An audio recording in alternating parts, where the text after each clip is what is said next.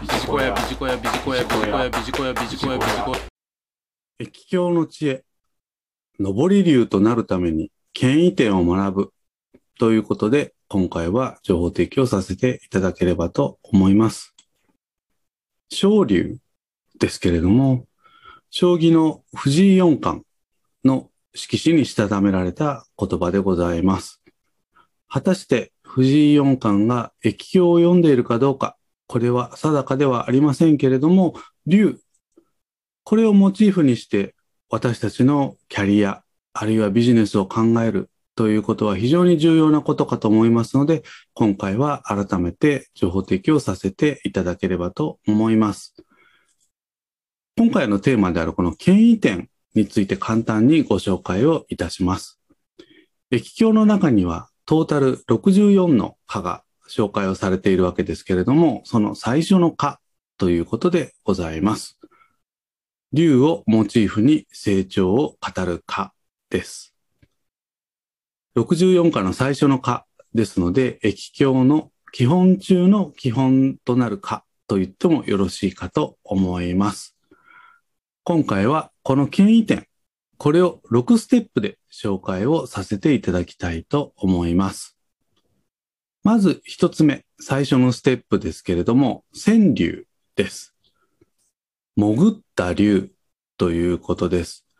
まだまだ実力が伴っていないので、潜った形で表に出ない竜、これが最初のステップということです。そして二つ目のステップ、剣竜財伝ですね。地にいる竜ということでございます。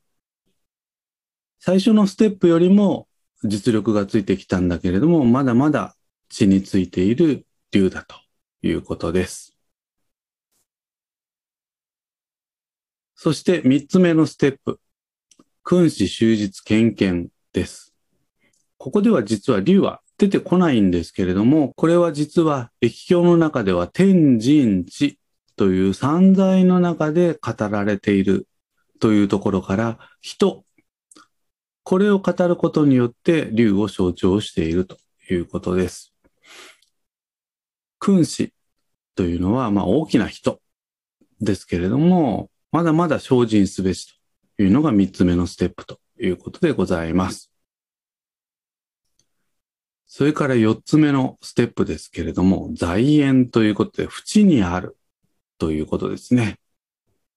実力も伴い飛び立つ一歩手前まで来たというのが四つ目のステップと言ってよろしいかと思います。そして五つ目のステップ、飛竜在天です。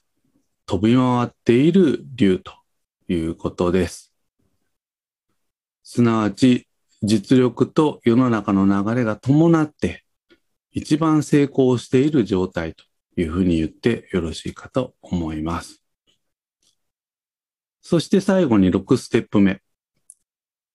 駅境の面白いのはこの6ステップ目があるところだというふうに言ってもよろしいかもしれません。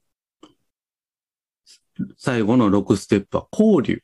というふうに言われています。交流、悔いありですね。